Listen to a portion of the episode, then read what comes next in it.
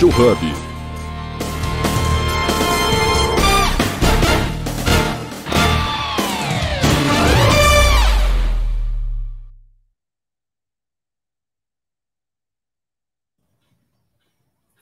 Olá, bom dia a todos, bom dia a todas. Sejam muito bem-vindos, sejam muito bem-vindas a mais uma Jornada Ágil 731, episódio 959, Carreira Ágil, e o tema de hoje é Você SA, como está a sua marca pessoal? Está aqui comigo a Jéssica Ferrari, que vai ser a nossa especialista hoje falando sobre esse tema. Bom dia, Jéssica. Bom dia, bom dia. Bacana. Estamos aqui também com a Patrícia Santos. Bom dia, Pati, tudo bem? Bom dia, tudo certo por aí. Bacana.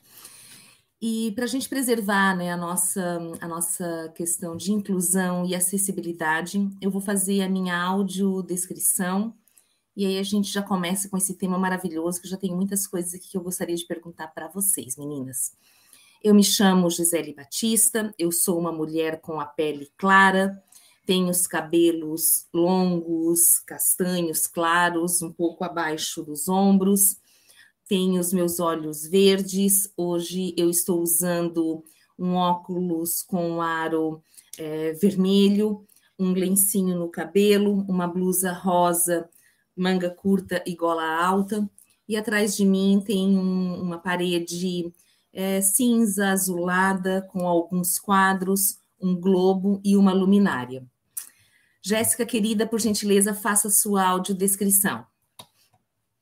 Vamos lá, pessoal. Eu sou a Jéssica Ferrari. Eu estou usando um cabelo bem, bem curtinho, mais raspado aos lados, é, na cor loiro acinzentado. Sou uma mulher branca, é, uso um óculos de grau arredondado com uma armação bem fininha marrom. Tem uma pintinha do lado direito da minha bochecha é, e tem uma outra pintinha do lado esquerdo, abaixo do meu lábio inferior. Estou usando uma camiseta branca e atrás de mim tem uma bandeira de São Jorge, um violão, uma guitarra e uma prateleira com umas, com umas coisas. E aqui tem a Calice também, que é minha gatinha, é uma gatinha é, alaranjada, preta e branca. Pati? Bora lá, então. Eu sou uma mulher cis, branca, de cabelos castanhos, pele clara. Bom, hoje eu estou de blusa preta. No momento não utilizo nenhum acessório. Meu fundo é branco e dá para ver a minha porta aqui aberta no marrom. Acredito que é isso. Muito obrigada, meninas. Bacana. E hoje o nosso, o nosso bate-papo é sobre questão de marca pessoal e profissional. E aí, a gente escolheu esse aí, Você SA, porque a gente acaba sendo uma marca, mesmo que a gente não queira, né? Às vezes, ah, eu não, eu não me preocupo com isso, eu não, não dou muito valor a criar uma marca pessoal e profissional, mas você acaba passando uma imagem para os outros. Então, eu queria começar perguntando né, para a Jéssica aí o que, que é uma marca pessoal, qual é a importância, né, para que a gente consiga realmente trabalhar isso num nível que se projete ao nosso lado de carreira, ao lado é, mais corporativo. Pode ir lá, Jéssica. A marca pessoal, na minha, na minha visão, na minha, na minha perspectiva, é uma forma como você se apresenta para o mundo, né? Então, é como se fosse uma marca mesmo, né? Várias marcas famosas aí do, do capitalismo né, existem com cores, símbolos, nomes, e a nossa marca pessoal, ela reflete isso, né? Como a gente é, como a gente se identifica, é, como a gente quer se posicionar no mundo. Isso é importante porque, por exemplo, ah, toda vez que, é, sei lá, eu falar sobre uma tecnologia, eu lembro de uma pessoa que está constantemente falando sobre isso. Ou quando eu é, vejo uma pessoa, sei lá, com all-star vermelho, eu automaticamente lembro de uma pessoa que sempre se apresenta e sempre está com all-star vermelho. Ela é importante justamente para ter essa conexão, né? Do indivíduo com o assunto que ele domina, para que a gente consiga ter essa, essa impressão, né? essa marca somática dentro dos nossos neurônios do assunto com a pessoa. É bem bacana que você está comentando, Jéssica, porque eu acho que a palavra-chave aí é o ponto de vista do posicionamento, né? Então, é, o que eu quero mostrar para o mundo, né? Qual é, qual é, qual é o, o, a imagem, ou qual é a, né, a, referência que eu quero ser lembrada pelas outras pessoas. E, e, essa questão do posicionamento, ela bate muito com a questão do, do profissional. Então, você mesmo citou alguns exemplos aí, ah, quando eu penso em fulano, né, X, tecnologia é fulano. É, isso é importante, Paty, para a nossa questão de é, desempenho profissional ou relacionamento com as pessoas né, dentro do nosso networking. É, criar uma marca pessoal, ela é importante desse ponto de vista? A Olha. pergunta foi para mim ou foi para a Paty? Ai, desculpa. Foi para a Paty.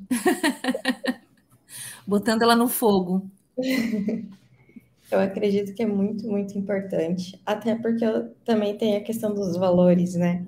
Às vezes você consegue transmitir tão bem os seus valores que quando alguém necessita de uma pessoa com perfil X, já pensam em você também. Não só a questão do domínio ou algo do tipo, é questão de comunicação também, porque a gente pensa muito assim, ah, eu preciso, por exemplo, passar uma mensagem para o meu time ou algo do tipo quem que eu vou tornar um mensageiro ali para passar o que eu preciso? E às vezes a pessoa tem exatamente a característica que é, condiz com a mensagem, por exemplo, ah, um perfil mais influente, ou uma pessoa que consegue conquistar mais empatia, ou algo do tipo. Acho que também tem muito disso. Tipo, por exemplo, ah, tem gente que a gente lembra assim, caramba, fulano é super empático e tudo mais, conquista as pessoas pela conversa ou algo do tipo. Tem gente que a gente lembra do seguinte: nossa, se eu precisar de alguém mais pulso firme, ou que imponha mais respeito, algo do tipo, eu vou chamar outra pessoa. Acho que tem isso também, de passar o, o seu valor em si, de tipo, ah, o meu valor é muito respeito, então eu vou agir de tal maneira. Meu valor é muito empatia, eu vou para outro caminho. Ou, assim, o meu valor é muito questão de amizade, também já é outra coisa. Então, além do que você tem de expertise ou algo do tipo, você consegue passar também esse perfil de comunicação. Então, eu acredito que é muito importante para isso, as pessoas estiverem dessa forma e te adaptarem às situações ali. É muito legal, né? não, é muito legal o que você está comentando, porque isso tem a ver com autoconhecimento, né, Jéssica? Qual é a importância do autoconhecimento dentro deste processo, porque você se enxergando ou você sabendo quais são né, os, teus pontos fortes ali, talvez aqueles não tão, tão bem desenvolvidos, para que você consiga projetar isso para o mundo. Qual o peso do autoconhecimento nessa, nessas questões todas, Jéssica? Fortíssimo, assim, porque, por exemplo, é, eu sou uma pessoa introvertida, né? Então eu dificilmente vou estar no corredor de um evento conversando com várias pessoas e tudo mais. Se eu tento fazer isso, é, por ser TDAH e ser eu acabo ficando muito sobrecarregado. Eu já sei disso. Então, esse não é o jeito que eu faço networking. O jeito que eu faço networking é conversando nas redes, é, palestrando em evento, é assistindo uma palestra, puxando o palestrante para conversar depois. Então, você vai se autoconhecendo para saber quais são os seus limites e como que é a melhor forma de você fazer esse networking, né? Uhum. Um outro, uma outra coisa que é muito importante que envolve o autoconhecimento é justamente como você se posiciona, né? Então, se eu sou uma pessoa é, que gosta muito do valor de colaboração, eu preciso me posicionar com esse valor não com uhum. um valor diferente só para me encaixar naquela situação. Isso vai me ferir de alguma forma.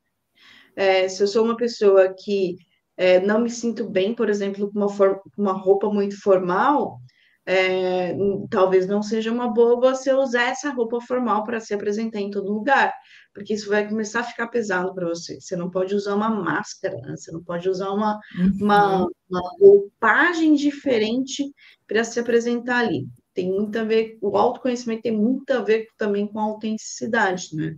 quanto você é autêntico. Então, eu sou uma pessoa que sempre está ou com uma camiseta preta, hoje está branca, gente, porque está um calor assim, infernal, senão estaria de preta. É, e aí, inclusive, foi difícil trocar a camiseta branca, a preta pela branca. Então, eu sou uma pessoa que sempre está de camiseta, porque me faz bem. Então, é ter esse autoconhecimento e a sua autenticidade, né? Para que você não tenha que usar máscara, não tenha que usar uma capa muito diferente do que você conhece aí. É, é, é, bem interessante porque é, às vezes as pessoas querem vender uma imagem, ok? Ah, eu quero ser uma imagem intelectualizada, eu quero vender uma imagem de sucesso, eu quero vender uma imagem que às vezes não tem nada a ver com aquilo que eu sou em essência. E aí o que você está comentando, né? A Patrícia trouxe a questão dos valores e essa questão que você está trazendo do autoconhecimento e autenticidade a gente tem que usar aquilo que é do nosso tamanho. Não adianta usar uma roupa, às vezes, que é três vezes o tamanho da gente, maior ou menor. Você vai ficar solto dentro dessa roupa, você não vai conseguir se mexer. Então, quando você entende o que te representa, o que, que realmente te toca, o que, que você faz bem de verdade, que as pessoas te reconhecem é, por isso, e aí você, você cria aquela conexão, aquele canal que, que dá voz ao teu jeito. Ninguém mais no mundo vai falar da mesma forma que você. É, eu queria trazer um depoimento aqui, pessoal, porque eu sempre trabalhei com a questão de meio ambiente, ok? Então, 20 anos trabalhando com projetos de meio ambiente, mas um pouco antes da pandemia, de, foi ali de 2018 para 2019, eu fiz uma reprogramação da minha carreira. Eu queria realmente saber como é que eu poderia me reposicionar dentro dessa área. E eu nem tinha conhecimento de que a sustentabilidade era a minha, o meu propósito de, de existência humana. Porque eu fiz isso sempre tão automático e tão né, natural, mas chegou um momento da minha vida que eu acabei né, achando que não era, não era aquilo ali que me representava, enfim. E, e aí foi naquele momento de reprogramação da carreira que eu fui buscar exatamente o que, que faz sentido para mim. O que, que eu faço de bom o que, que as pessoas me reconhecem por isso, o que, que eu gosto de fazer e faria infinitamente várias vezes, e principalmente como é que eu quero que as pessoas me enxerguem lá adiante. E aí eu pensei em um monte de temas. E a sustentabilidade ela veio vindo de várias formas. E aí, Jéssica, você comentou ali a questão né, do TDAH. Eu tenho hiperfoco. Então, eu entro dentro de um assunto, eu posso passar três dias sem comer e sem beber, estudando determinado tema, porque isso enche meu copo, isso me abastece. E aí, eu, o que eu tinha né, dentro desse processo, como eu via que era um defeito dentro né, da, da, minha existência, bem pelo contrário, é um superpoder que eu tenho que controlar, claro, mas é um superpoder e que me faz mergulhar em economia circular, em mercado de créditos de carbono, em ESG, vários temas que eu tenho dentro da sustentabilidade, porque é onde eu onde eu mergulho. Então, e, e, e eu criei essa, essa, esse posicionamento, mas com base com aquilo que tinha a ver comigo. E, e, e, aí eu trago muito essa questão da sustentabilidade de dentro para fora. Eu valorizo demais o ser humano. Eu não fico só né, numa solução técnica da sustentabilidade, eu trago o humano, porque é isso que me representa. Então, todo mundo, tem várias pessoas que falam sobre sustentabilidade no mundo, mas talvez com aquele tom né, ou com aquela, com aquela, com aquela, é, com aquele foco que tem, isso é muito pessoal, isso é muito meu. E aí a gente acaba criando, né, essa marca pessoal ou, né, ou busca esse posicionamento é, para poder é, realmente se né, ter o seu lugar ao sol ou, ou, dar o tom que você quer dentro daquela, daquela, daquele, daquele pedaço né, da tua vida. E não ter máscaras é muito importante, mas isso é um processo, não é fácil, né?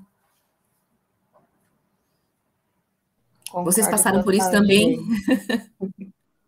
Eu acho até legal que você trouxe, né, essa, essa questão, né, de, ah, eu acabei parando para me autoavaliar porque eu não sabia mais era exatamente o que me representava e tudo mais, e depois você falou do hiperfoco. Eu acredito que até um dos passos que a gente deve evitar é não ter foco, e você simplesmente parou e falou, não, eu quero ver se realmente é o que eu estou fazendo, se eu estou indo pelo caminho certo e tudo mais. E acabou focando mais ainda nisso. É o que ajuda a gente a, a realmente construir aquela coisa consistente, né? De tipo, será que eu tô indo pro caminho certo? Se não estiver, eu já vou mudar e já vou trazer consistência para mim, porque é o que eu vou querer de agora em diante. Eu achei muito legal e muito importante também essa questão. É, se eu já passei por isso, a questão, minha questão de marca pessoal, eu acredito que foi bem o que você falou. Sempre eu fui muito assim no, no automático e, e só levando, né?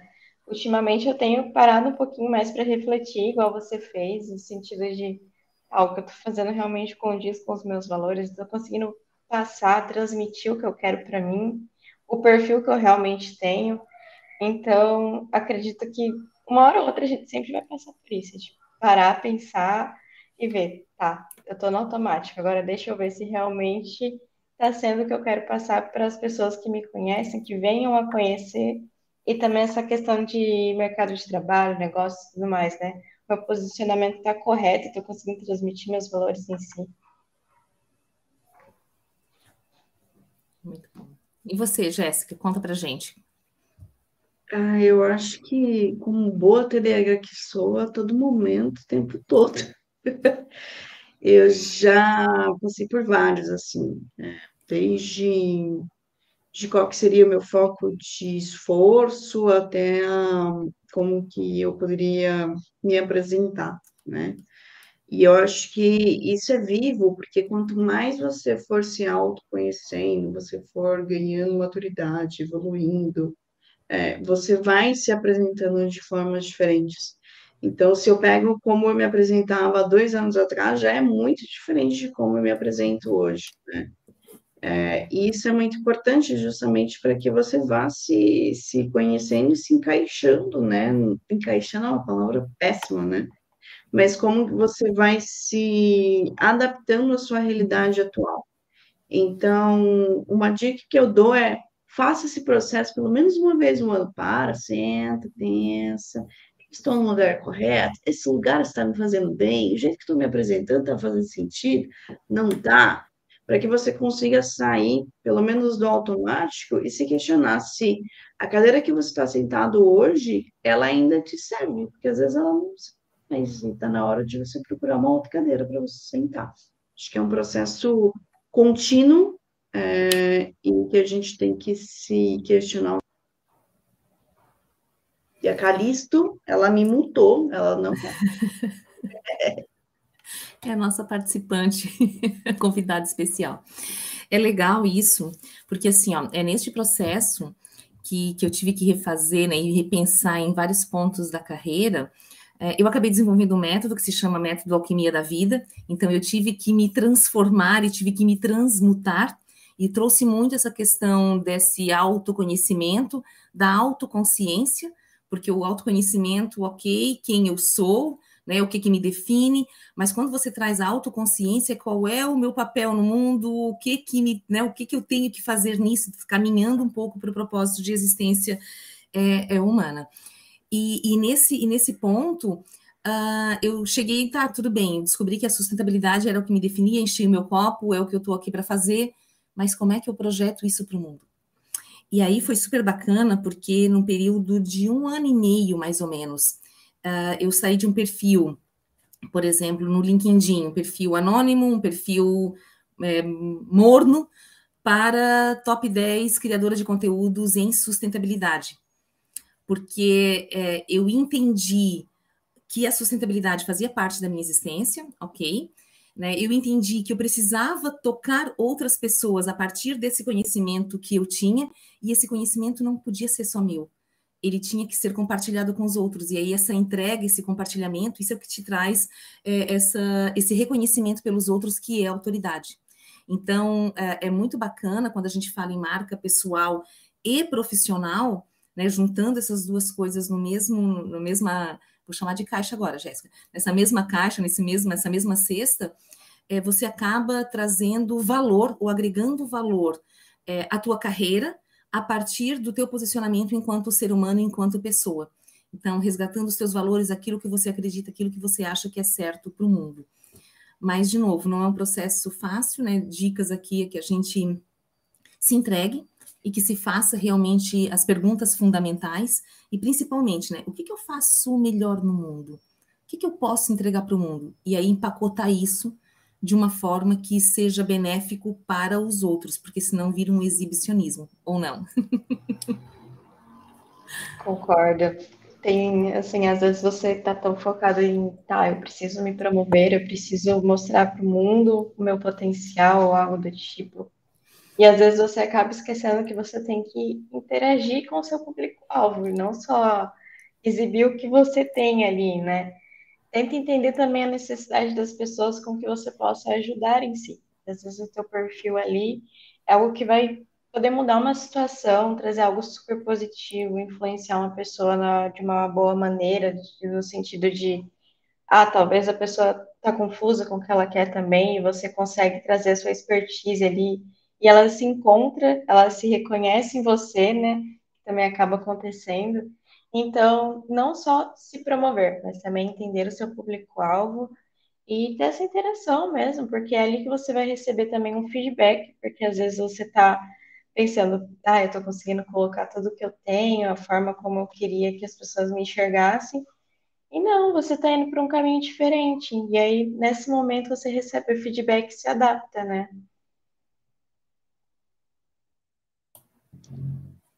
E muitas vezes esse feedback, né, se você está sendo exibicionista ou não, ele não vem aberto para você. É, é, ele não, não vai. É muito provável que ninguém venha em você e fale assim, então, é, diminui aí que tá, tá difícil. Mas uma forma de você conseguir calibrar isso é perceber como que as pessoas estão, né, ao seu lado, as expressões faciais, corporais.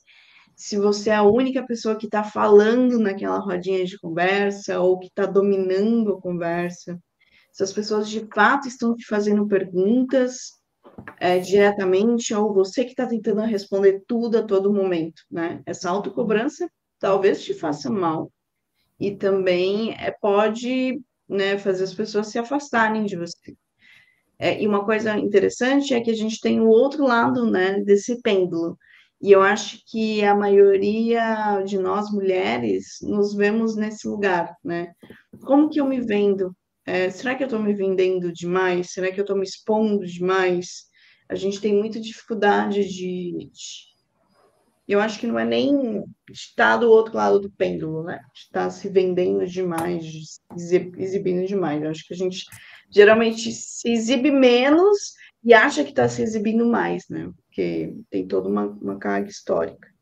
Então, é, é sempre bom fazer esse questionamento, se você tiver pessoas de confiança do seu lado, pergunte: ah, você acha que eu tô, tô né, colocando muito peso aí no pé? Como que tá? Me vendo mais, me vendo menos? O que, que eu faço? Então, são questionamentos e percepções que são importantes que você tome ali. Gi, um ponto bem legal que você trouxe. LinkedIn. Queria entender com vocês como que vocês fazem para manter também as redes sociais assim alimentadas, digamos assim. O que vocês fazem para gerenciar o conteúdo e tudo mais? Porque é uma coisa também, quando a gente traz, né, já, às vezes você não está também se exibindo o suficiente. Eu acho que hoje em dia as redes sociais têm um peso muito importante, né, para qualquer profissional. Tanto para você mostrar seu conhecimento, tanto para você mostrar que você consegue realmente se comunicar bem com as pessoas e tudo mais. Vocês têm alguma estratégia para manter as redes sociais ativas? Conta pra gente, Gi, que eu quero saber. Jéssica, responde, que eu vou ficar aqui até as 5 horas da tarde falando. Então, Posso ir, então? É, acontece um exemplo, assim, vai um monte de coisa, daqui a pouco eu desisto. Dá um, um bom exemplo, não desse nisso. Não, então estou aqui para socorrer os universitários. Olha só. E, mas antes disso, eu quero dar um passo para trás que eu acho que é importante para te responder essa pergunta, Patrícia. Porque assim, ó, a diferença entre autoridade, né? Então, eu tô, eu tô, eu tô promovendo a minha imagem, ou eu tô vendendo essa imagem, ou, né, perdão a palavra, às vezes prostituindo a, a, a, né, aquilo que a gente faz. Existe um peso diferente. E onde é que está o peso? No foco. Se eu estou focando no conteúdo, naquilo que eu quero produzir, naquilo, naquilo que eu quero compartilhar, eu estou promovendo, eu estou criando uma comunidade, entende? Se eu estou querendo só me auto é, promover, botando só confete em mim, eu sou isso, eu sou aquilo, eu sou o máximo, eu sou doutor não sei do que, não sei do que, você está jogando em cima da tua pessoa.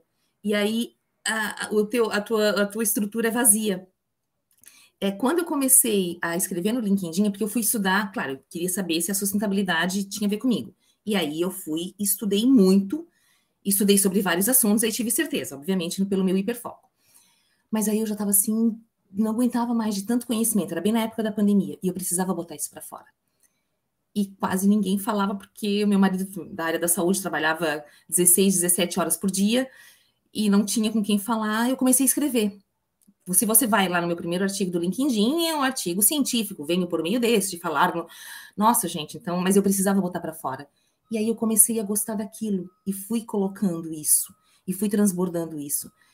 Que é onde teve reconhecimento dos outros. Quando eu fui convidada para ser creator, eu disse, ué, que esquisito, por quê? Nem sabia que existia isso, porque eu não fiz para ser creator, eu fiz porque eu queria que as outras pessoas também soubessem daquilo que eu estava descobrindo enquanto estava estudando, ou, ou a minha visão da sustentabilidade. Mas aí um ponto aqui que eu te respondo é consistência.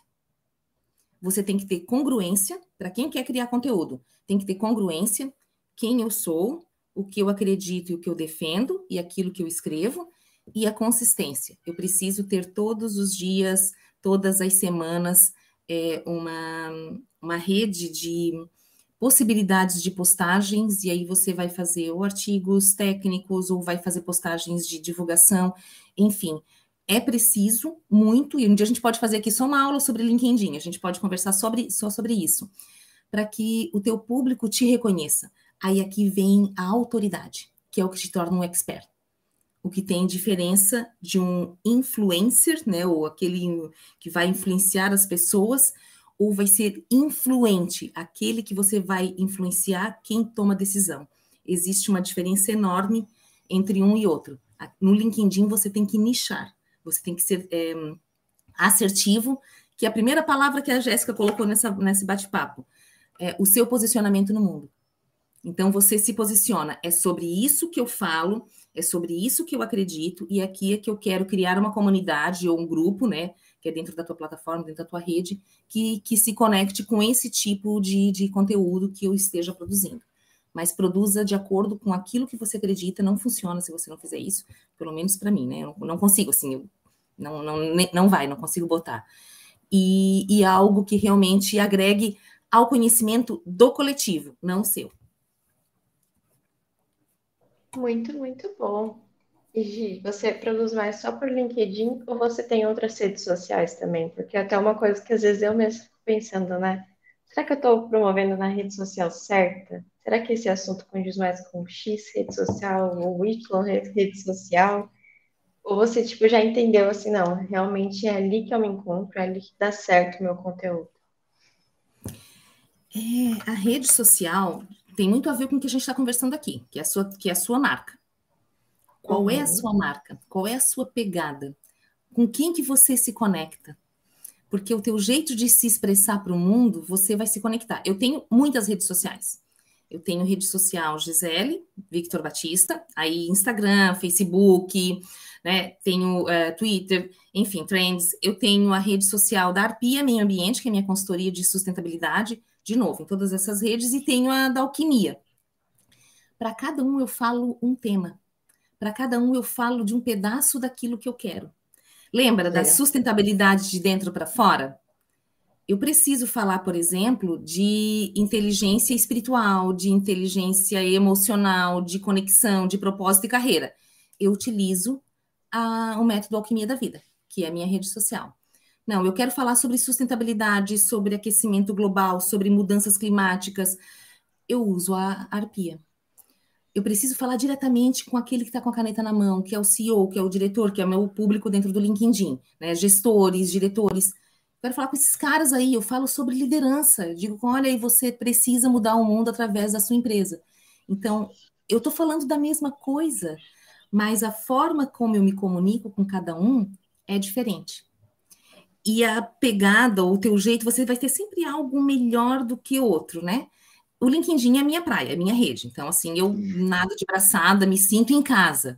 Com as outras redes, eu ainda penso assim, ah, publico ou não publico? Será que está no tom? Eu ainda tenho, assim, algumas ressalvas. Mas com o LinkedIn, não, é isso, tu sai assim. Que é onde eu me conecto, de verdade, é a minha rede principal. Então, você pode ter a sua rede principal, ok? E aí, com base no que você acredita, ou na marca que você queira vender, porque isso também faz muito parte né, de cada um de vocês, ou aquele momento que a gente quer expressar, e aí você utiliza a melhor rede. Mas as redes sociais hoje elas são o nosso principal canal de tudo, de vendas, de é, fazer networking, de conhecer pessoas, de ter amigos. Eu tenho amigos através de rede social que eu nunca vi, e são pessoas que são assim do coração. Então, é um bom canal para você expressar a sua marca pessoal. Super concordo. E já você também tem alguma ferramenta ou, ou, algo que te ajude a lembrar de, tipo, ah, tô deixando muito de lado isso aqui, deixa eu voltar no foco, deixa eu colocar alguma coisinha. Então, eu acho que justamente por ser hiper focada e ter TDAH, eu não tenho foco. É, eu tenho um pouquinho essa dificuldade, assim. Então, como eu, o meu hiperfoco agora no momento é TikTok, se você for nas minhas redes, provavelmente você vai ver que elas estão bem defasadas, assim, porque eu estou muito hiperfocada no, no TikTok. Mas eu acho que vai muito do teu momento, vai muito da tua pegada, né? Então eu sou a pessoa é, que gosta de fazer piada, de brincar, de, né? Então, o TikTok para mim funciona um pouco melhor. Então, é, eu acho que o que a gente trouxe é, é, exatamente isso. Aonde você se sente mais confortável, né? E tem a questão também do seu público-alvo. E eu passo muito disso, né? Porque eu lido muito com lideranças. E eu sei que a liderança não está no TikTok, mas é o lugar que eu, eu tenho mais facilidade, né? Eu tenho mais facilidade em falar do que escrever, por exemplo. Então, por exemplo, isso é um ponto que eu tenho hoje e que eu preciso mudar, que é ir para o LinkedIn. Né? Então, é, é, a questão do autoconhecimento, né? Você sabe da onde você, você se dá melhor, mas também de conhecer quem você quer atingir. E aí você tem que fazer esse, esse gancho é, dos dois lados, né? Juntar como que você se apresenta também com, com que as pessoas, é, aonde as pessoas estão. Tem uma frase do Clóvis de Barros, agora não sei se é Clóvis de Barros Júnior ou é só Clóvis de Barros. Ele é um filósofo brasileiro, professor, e ele diz em uma palestra que uma, um grupo de senhoras uma vez foi contratar ele para dar uma palestra sobre motivação e tal. E aí viraram para ele e falaram o seguinte: então, só, só pega um pouco mais leve, né? Na gritaria, na energia, nos palavrões e tal. E aí ele virou para as senhoras e falou: então, é, então não, não vou palestrar aí, porque se vocês vão me contratar, vocês vão me contratar inteiro, é com palavrão, é gritando. Então é muito de como que você se apresenta, né? E como você se dá melhor. A gente se dá muito bem escrevendo. Então, o LinkedIn é a casa dela. Eu gosto de fazer piada e falar, falar, falar. O TikTok é minha casa. Então é, é bem isso. Ah, eu queria fazer uma observação. A gente tem que fazer a nossa hum, quebra de sala, né? A gente se empolga aqui, meninos. Nossa, nosso bate-papo está super quente hoje. Posso fazer? Ou, Paty, você quer fazer a, a quebra de sala? Posso fazer? Bora lá. Então, Jornada Ágil 731, episódio 959, Carreira Ágil, Você SA. Como está a sua marca pessoal? É um ponto, meninas, que eu queria conversar com vocês aqui hoje, que daí talvez é, te ajude, Jéssica, nesse ponto, é a questão de estratégia. Porque lembra quando eu comentei que eu fiz minha reprogramação de carreira, né? Eu tive que entender o que, que fazia sentido de novo, como é que estava. A gente estava né, no meio de um, de um governo que a questão ambiental estava muito ruim, então o licenciamento ambiental não estava sendo né, um bom negócio naquele momento, uh, toda a questão de pandemia, tive que repensar em tudo isso e principalmente o que, que eu queria fazer para os próximos anos. Então, eu projetei minha vida para frente. E aí eu quis entender o que, que, o que, que é, é, essa sustentabilidade poderia, poderia me trazer do ponto de vista de crescimento pessoal e especialmente é, profissional. E, e, nesse momento eu utilizei algumas estratégias para criar esses, esses é, avanços que eu tive e esse novo posicionamento. E aí a primeira coisa que eu entendi é que marca pessoal ela não é só falada. A, a Jéssica trouxe um exemplo ali né, do palestrante que tinha todo um jeitão e, e foi contratado, mas disseram: não, seja menos você do que você. Você é muito, então a gente não quer muito de você aqui, a gente quer menos. Na verdade, a marca pessoal dele é essa. Marca pessoal é um conjunto de coisas. Você é o jeito que você se expressa, é o jeito que você fala, é o jeito que você se veste, é aquilo que você assiste, né? É com quem você conversa. Então, eu não adianta eu querer bancar, né, uma pessoa toda descolada, mas eu tenho o meu vocabulário diferenciado, eu utilizo e pronuncio, eu pronuncio bem as palavras, então não vai ter um, uma, né, não vai pegar aquilo da mesma forma de uma outra pessoa que quer passar um, né, uma visão mais intelectualizada, mais, mais acadêmica, e é cheio de gíria e é cheio de coisa. Então, é, a marca pessoal, ela tem muito a ver com o teu jeitão mesmo mas a gente precisa criar. É, eu não vou usar máscaras porque é, talvez não seja a palavra correta, porque máscaras parece uma coisa que é meio falsa. Mas são algumas roupagens que você sabe onde você está. É, eu vou dar um, eu vou dar um exemplo bem claro. Uh, o meu público no LinkedIn é muito específico. Eu tenho duas, eu tenho duas camadas é uma camada de né, sênior, é, CEO, diretores, então eles querem ouvir um, né, um, determinado assunto. Mas eu também tenho uma camada muito grande de quem está começando na área do, da sustentabilidade. Então, analista ambiental, é, pessoas que estão de várias áreas querendo entender um pouco mais ou em transição de carreira. Então, eu tenho dois segmentos. E aqui eu falo para os dois. Eu sei quando eu quero dialogar para um e o que eu vou falar para um, e como eu me expresso com o outro. Eu não deixo de falar sobre aquele tema que eu, que, eu, que eu tenho que colocar, mas a minha linguagem, a forma de apresentação de conteúdo é diferenciada. Eu tenho uma estratégia para atingir esses dois públicos, que são os meus públicos, e para que eu consiga falar e manter a minha comunidade, e que eles, né, que a gente consiga estar tá dialogando e trocando, porque a gente aprende muito com o outro. Quando a gente né, externaliza aquilo que a gente tem, a gente aprende muito com o outro. É, eu sinto que às vezes eu quero ousar e quero colocar um outro tipo de conteúdo, mas não, eles não querem ouvir. Então, mas eu quero falar sobre aquele, eu quero falar de maneira diferenciada, porque eu também sou uma pessoa, né, um pouquinho extrovertidinha, eu sou, acho, que não é aquela figura que tem no LinkedIn. Então, Jéssica, eu estou indo para o TikTok, ainda assim comendo pelas bordas, porque ali eu tenho algumas coisas. Eu quero mostrar como é que eu faço reciclagem, por exemplo, da minha caixa de ovo. Eu não vou falar sobre capitalismo consciente e os CEOs lideranças dentro do LinkedIn falar para eles: olha, recicla sua caixa de ovo. Não, eu tenho, eu vou na feira orgânica aos sábados e eu troco, eu compro o ovo orgânico e entrego a caixinha antiga e levo a nova. Eu estou fazendo isso em outras redes. Eu estou mantendo a minha comunicação. Eu continuo sendo a mesma Gisele, mas a forma como eu passo isso é diferente. Mas eu preciso entender qual é a estratégia que eu tenho. Se a gente não tiver estratégia, vira uma bagunça.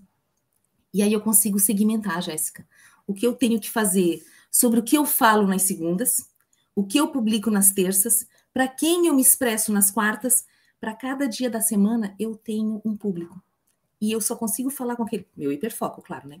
Eu só consigo falar com aquele público em determinado dia, porque é a partir disso que é o meu canal, que eu crio um canal de comunicação. Então, o principal ponto para gente, para a criação de uma marca pessoal, é pensar na estratégia, onde você quer chegar e qual é o público que você quer atingir. Não é sobre você. É, você tem que, você tem que ter uma postura, um comportamento, né?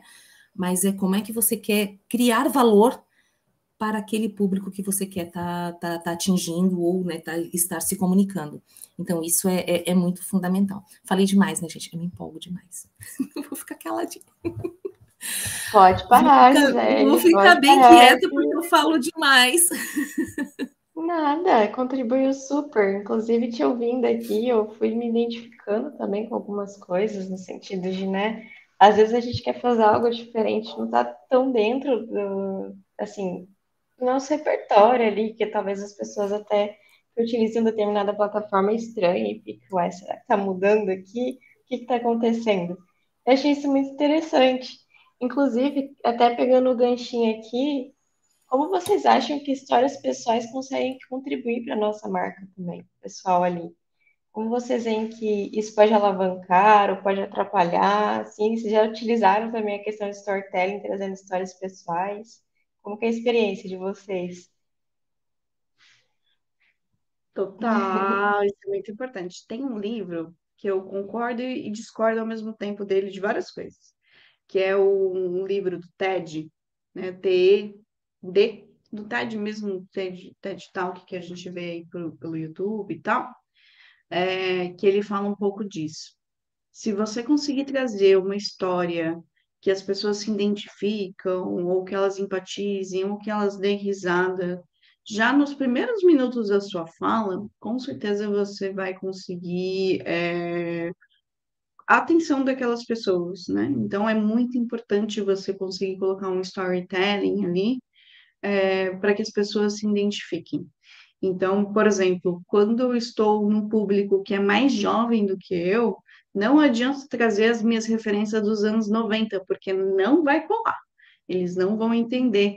Então, eu tenho que trazer referências e storytellings que sejam mais conectados com aquele momento de vida. Isso muda, inclusive, até para o jeito que você fala, as gírias que você usa, é, a roupa que você está usando, como você se apresenta. Então, é, esse storytelling, como você empatiza, é muito importante.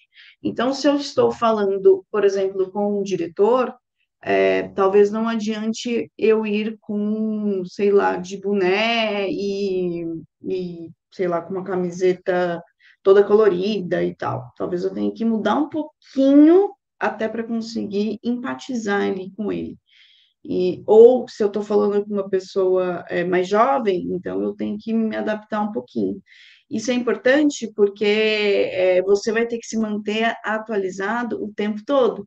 Né? Como eu falei, as referências da galera mais jovem são diferentes da minha. Então eu tenho que conseguir falar com esse público, se eles forem meu público-alvo. Né? Que, que eles estão curtindo? Quais são, são as músicas do momento? Quais são os artistas do momento? Você sabe? Quais são os, os artistas da galera que você é, conversa? Então, o storytelling, ele tem que estar tá encaixado ali. E se você vai fazer uma palestra, por exemplo, ou escrever um artigo, alguma coisa assim, é importante que você tenha um punch ali no, no início para criar curiosidade e aí você ir construindo o seu storytelling completo. Sempre lembrando de quem está é, te ouvindo, ou te lendo, ou te vendo. Por exemplo, eu tenho TDAH. Se eu souber, por exemplo, que meu maior, a maioria das pessoas né, que me seguem ou que veem os meus conteúdos me seguem é uma palavra esquisita, né? Eu não gosto muito dela. Mas que veem meus conteúdos tem TDAH, não adianta eu ter uma conversa, um, sei lá, escrever um artigo super denso e tal. Eu não vou colar com essas pessoas.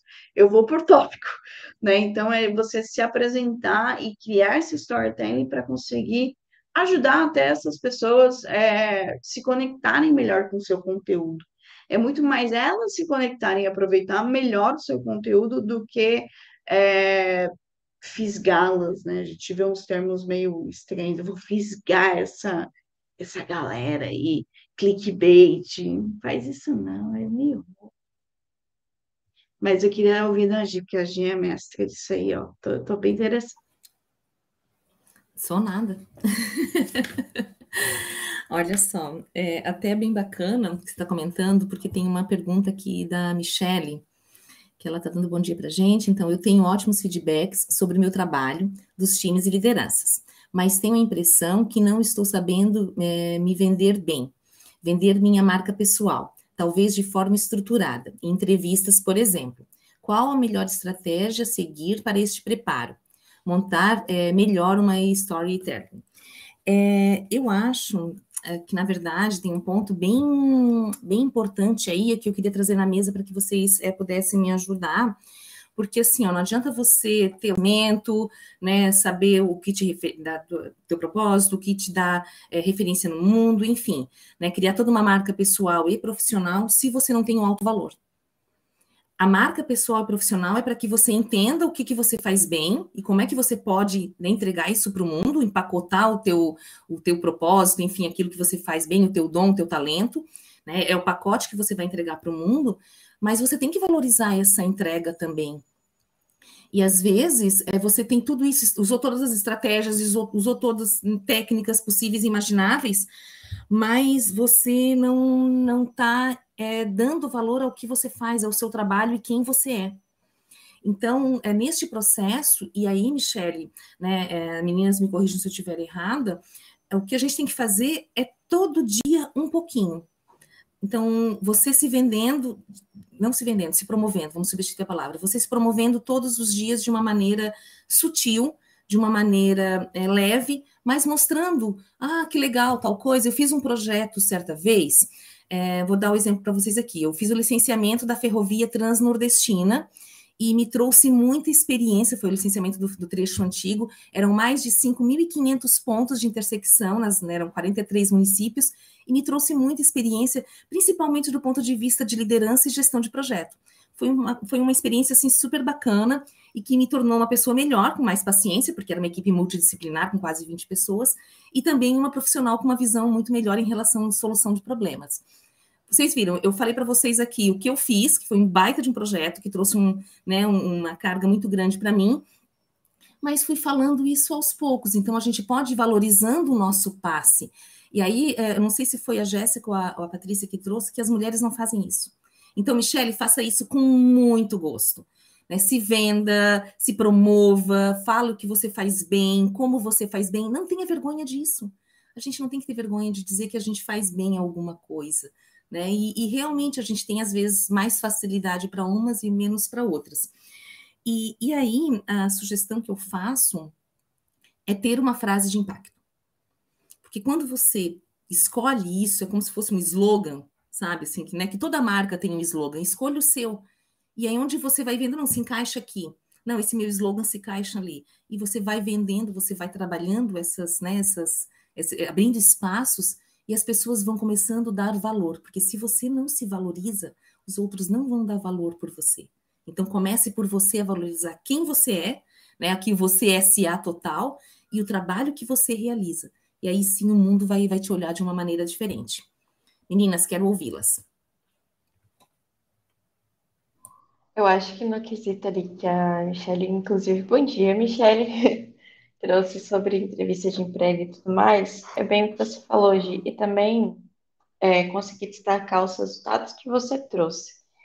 Porque, igual você falou, né, de, às vezes a gente até fala um pouquinho sobre a gente e tudo mais, só que a gente não consegue colocar em algo mensurável, digamos assim. Então, ah, eu fiz determinada ação e tudo mais, o resultado foi X graças à minha atuação. Eu acho muito importante isso, porque principalmente em entrevistas de emprego, é, eu já fiz parte de recrutamento, por exemplo, ali como liderança, e eu gostava muito de ouvir no sentido da pessoa qual o resultado que ela trouxe e como ela conseguiu lidar com situações difíceis, é, para entender o perfil dela também.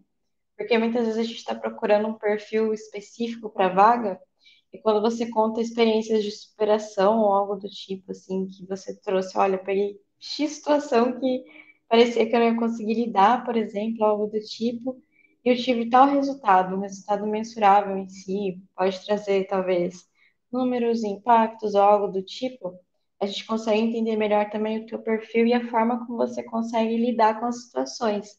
Acho que isso é bem importante, porque a questão que você trouxe, né, feedback positivo você tem, mas talvez você esteja conseguindo mostrar muito bem o seu trabalho para as pessoas verem que você é boa, só que você não consegue falar sobre esses resultados que você tem. A pessoa tem que ver na prática você tendo eles. Eu acho bem legal caminhar por esse, assim, esse estilo, digamos, de comunicação. mensurando e trazendo e colocando na mesa. Olha, consegui reverter tal situação, consegui reverter é, X quantidade de perda, por exemplo, dependendo da sua área. Acho bem legal ir para esse caminho. Fantástico, acho que é isso. Bom dia, Michelle. E uma coisa que, é, quando eu comecei a focar mais em entrevistas, e até porque eu também tive um reposicionamento é, na minha carreira uns 10 anos atrás, é, uma coisa que eu fiz, como eu sou uma pessoa introvertida e falo um pouco menos do que a maioria das pessoas, eu peguei abri um Word mesmo, abri um Google Docs, escrevi toda a minha jornada, assim, desde a faculdade até onde eu estava naquele momento. E aí é, eu tentei ir separando por tópicos. Então, por exemplo, putz, eu sou formada em ciência da computação, fiz tal projeto, depois eu fui trabalhar em tal lugar, lá eu saí disso, eu fui para isso, consegui isso, fiz aquilo, blá blá blá blá blá. Escrevi um textão mesmo, deu algumas páginas. E aí, conforme eu ia para as entrevistas, é, eu tentava ouvir muito atentamente, assim, qual era o desafio que aquele, que aquele lugar estava tendo, quais eram as principais dificuldades. E aí, enquanto eu estava na entrevista e pensando, eu ia tentando é, pensar dentro daquele meu histórico que eu já tinha escrevido, que eu já tinha refletido sobre ele, quais eram os principais tópicos da minha jornada que fariam sentido para aquela entrevista. Então, por exemplo, é, hoje em dia, se eu estou num lugar, se eu faço uma entrevista, por exemplo, que o principal desafio é trazer o método Kanban, por exemplo. Putz, eu tenho um case legal que eu fiz é, em algum outro lugar, que eu participei em algum outro lugar sobre o método Kanban. Então, eu tento focar nesse case específico sobre o método Kanban. Putz, o maior desafio é com a liderança. Pois eu tenho vários cases legais aqui de liderança. Qual que será que é o, o, o subdesafio ali de liderança? Ah, é é, feedback que os gestores não estão conseguindo dar. Pois eu tenho esse aqui, então vou trazer. Então, eu já tenho todo esse storytelling que a, a, a todo momento eu estou atualizando e eu faço essa reflexão. Hoje eu já não escrevo mais, porque eu tenho um pouco mais de facilidade, mas eu faço essa reflexão. Quais são os cases? O que, que eu venho produzindo, o que eu venho passando, o que eu venho experimentando, que eu posso trazer naquele lugar. E aí você vai encaixando, é como se fosse um uma torrezinha de Lego, né? Você vai encaixando aquele seu conhecimento, aquela sua experiência, em cada slot que você percebe que ali tem conexão, né? E aí você vai conseguindo fazer essa estrutura para se apresentar melhor na entrevista.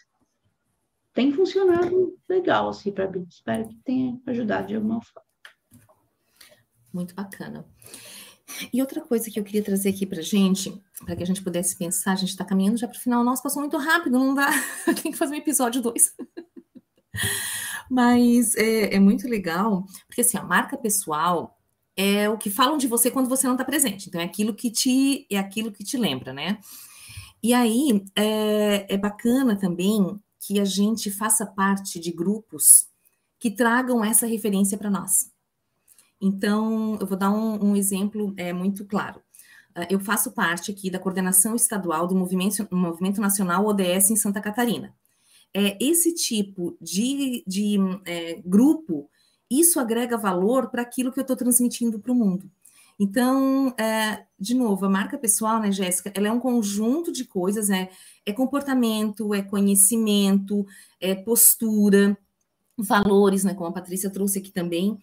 Mas é, manter isso, eu acho que aqui é uma questão, acho que o ponto final que a gente podia estar trazendo aqui para quem está ouvindo a gente, é a importância de manter essas marcas, né, essas, essas questões que a gente queira valorizar ou aquilo que está né, tá querendo transmitir, com grupos de apoio ou grupos de referência, porque você vai colando aquela imagem que você quer junto com, com, com, com, a, tua, com a tua postura, ou com aquilo que você está né, tá, tá querendo projetar. Então, queria ouvi-las nesse sentido aí, a importância de a gente fazer parte de rede, aí pode entrar no network nesse sentido, com projetos, fazer parte de projetos ou de grupos né, que, que tragam essa conotação mais acentuada para aquilo que a gente quer vender para o mundo. Meninas? Bora lá, é que eu fiquei naquela. Será que eu falo antes? Será que já vai falar? Na dúvida, pode. Eu acho muito, muito importante participar de comunidades, tanto que eu sempre tento estar participando de comunidades que eu me identifico, para também entender o que as outras pessoas estão buscando e o que está em alta do, da parte que eu gosto, da parte que eu me identifico e tudo mais. Por exemplo, ah, tem uma comunidade que é mulheres de produto. Então, geralmente eu estou sempre dando uma olhada e tudo mais de movimentos de mercado, ou como que está o posicionamento das meninas, para eu entender também o seguinte, há ah, pessoas que têm o mesmo objetivo que eu, o que elas estão fazendo que está dando certo. E também trocando ideia ali, né? Tipo, gente, o que vocês estão passando que talvez eu consiga colaborar, e querendo ou não, também já estou construindo a minha marca pessoal dentro de uma comunidade onde é o que eu me identifico, é o que eu gosto, e já tem ali uma galera que tanto eu posso ser exemplo, como podem ser exemplo para mim. Eu acho que é uma troca muito rica. E também para entender no sentido de, ah, quando eu participo de uma comunidade, que é o que eu estou tentando trazer para mim, que é o que eu estou divulgando sobre mim e tudo mais, e eu não me identifico, será que eu estou na minha área correta? Será que eu estou também tendo a abordagem correta ali? E aí também me ajuda a ter um autoconhecimento, porque se eu me reconheço nas pessoas que fazem parte daquela comunidade, então eu estou falando para o público, para um nicho específico que tá certo. Agora, se eu não me identifico nadinha e ali está concentrado um grande número de pessoas que condizem com o que eu estou tentando né, transmitir, talvez eu esteja transmitindo ali algo que realmente não não está correto comigo. Eu preciso parar e pensar. Eu acho que tem esses dois lados, tanto o feedback quanto para você entender também se o seu posicionamento está correto.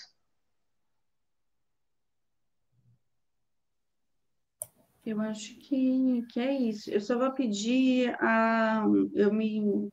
Uma boa TDAH que sou, eu me perdi um pouquinho. Qual que era a pergunta mesmo, gente? Perdão. Em relação a, a participar de grupos e projetos é, que, que, tragam essa referência. A Paty está falando muito sobre assertividade, gostei disso. Pode crer, é, é excelente, assim. É, tente procurar comunidades, pessoas que falam sobre aquele assunto que você está querendo aprender, que falem no tom que você curta, né? Porque às vezes a pessoa fala sobre o tema que você gosta, mas não é o tom que te atrai. Então, quanto mais você tiver próximo a essas pessoas, melhor. Não precisa necessariamente, se você é uma pessoa introvertida como eu, você não precisa necessariamente estar lá interagindo a todo momento. Não precisa. Se você estiver lá no grupo, vendo o que a galera está postando, né? Parece aquelas pessoas meio ghosting de grupo de WhatsApp, sou eu, gente. Mas eu tô, eu tô acompanhando, eu juro, não estou participando. Às vezes, né, demora um pouco para responder, mas eu estou acompanhando, estou vendo o que está acontecendo. Então, isso é importante para que você vá se, se identificando ali. E uma coisa que eu estou bem nesse, nesse momento também de, de me reencontrar. Então, uma coisa que você pode fazer também é conversar com as pessoas, pedir dicas para onde você pode ir. É, se você faz terapia, traga esse assunto na terapia, porque é importante. É, quando a gente fala de grupos de agilidade, tem muitos, tem grupos é, de agilistas que são mais técnicos, grupos de produto, tem muita coisa. Então, é, faça uma pesquisa, converse com a galera aí, que eu tenho certeza que você vai encontrar muita coisa bacana. Muito bom. Eu queria deixar uma dica, queria ouvir a opinião de vocês sobre isso, tá? Funcionou para mim, então vou, vou compartilhar. Uh, quando eu fiz esse reposicionamento, é, eu queria, eu fiz a pergunta: como é que eu quero que o mundo me reconheça? Como é que eu quero que o mundo me enxergue? Ok? E aí eu fiz um desenho, sabe aqueles desenhos que a gente aprende quando é criança, faz a cabecinha, o, o bonequinho de palitinho? E aí eu fiz, eu desenhei numa folha, papel em branco, eu desenhei um bonequinho de palitinho e aí eu fui colocando áreas da minha vida. Então, como é que eu quero que os meus amigos me reconheçam? Como é que eu quero que os meus colegas de trabalho me reconheçam? Que a minha família, que a minha filha, e fui colocando todas essas áreas como se fosse uma roda da vida mais desenhada e a partir dali eu fui tendo insights de qual era a imagem que eu queria que eles tivessem de mim, que fosse uma coisa que tivesse muito é, a, a, minha cara, né? Que, que, que, eu pudesse representar isso, e mas que eu pudesse navegar entre todos esses papéis de uma maneira muito é, espontânea.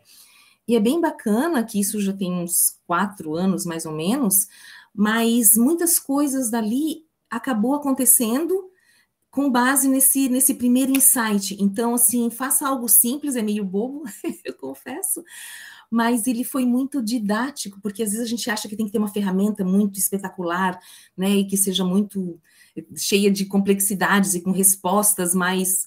Não, não, faça isso de verdade, faça um palitinho ali. Como é que você quer que o mundo te enxergue? E aí traga o que você tem de melhor e o que você pode entregar para o mundo nessas todas essas suas áreas. Lembra, marca pessoal é uma composição, então é de comportamento, naquilo que você é, acredita, o que você assiste. Então, muitas coisas eu tive que mudar o meu próprio modo de existir para que eu pudesse criar, né, ou, ou, projetar para o mundo aquilo que eu tinha guardado dentro de mim e que eu não estava conseguindo comunicar. Tinha muito ruído na, entre aquilo que eu queria ser e aquilo que eu estava demonstrando ser. Então, eu fiz esse, eu fiz esse alinhamento e tive mais clareza. Então, né, consistência, congruência e clareza, eu acho que são três pontos fundamentais para a gente ter nessa criação desse você SA, que a gente consiga estar sempre né, dando o nosso melhor para o mundo e projetando isso de uma maneira muito mais espontânea. Essa era a mensagem final que eu queria deixar aqui para vocês. Meninas, deixo aberto aí também. Eu amei, Gi. Eu super concordo com isso de coloca no papel, sabe? Seja de qualquer forma. Geralmente a gente consegue enxergar melhor porque já está pensando muito sobre aquilo. E você visualizar o que você está pensando te ajuda a tomar um caminho de solução. Então, acho essa dica super, super, super legal. É, seguindo por esse caminho também de encerramento, eu acho que tente sempre entender se você está se identificando com aquilo que você está realmente passando, se faz sentido para você acho que muito do que a gente falou aqui é bem é, para esse caminho de entender as pessoas com que você quer ter contato, que você quer alcançar, e se você realmente está tendo um feedback conforme você esperava que você estava agindo ali. Uhum. E segue essa dica das dicas sociais, que eu super concordo, eu também tento praticar. É isso aí, concordo. É, eu já dei essa dica, mas queria reforçar faça planejamentos, né? Não precisa fazer grandes coisas e tudo mais, mas aproveita aí que a gente está indo para os últimos meses do ano e começa a pensar aí o que, que você quer atingir no ano de 2024, o que, que você quer se tornar. Boa. É, mais se tornar do que ter. É, ter as coisas é supérfluo, na minha opinião. Né? São necessárias, não tem como haver vida humana, na minha opinião, sem coisas materiais. Mas ser né, se tornar é mais, é, para mim, me parece um propósito mais fácil, mas quer dizer, é mais difícil, mas é mais. Está em você, você é aquilo, né?